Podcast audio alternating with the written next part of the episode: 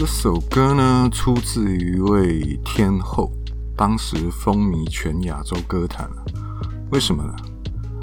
当时国语歌曲走悲情路线居多，但他的歌路多变、前卫又好听，人也多变、可爱、性感。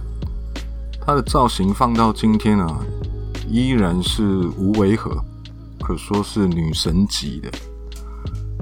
那么这首歌呢？小时候听就很单纯的觉得好听，长大一点听就觉得很兴奋，因为 get 到它歌词的含义了。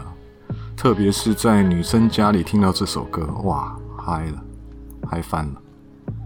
但到了中年后，听到另一半在放这首歌，可能心里就开始担心了。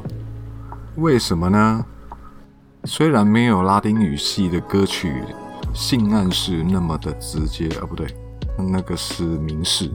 那这首歌算是当时亚洲歌坛里算是有幸福暗示的歌曲了。什么歌呢？帮你们示范一段就知道了。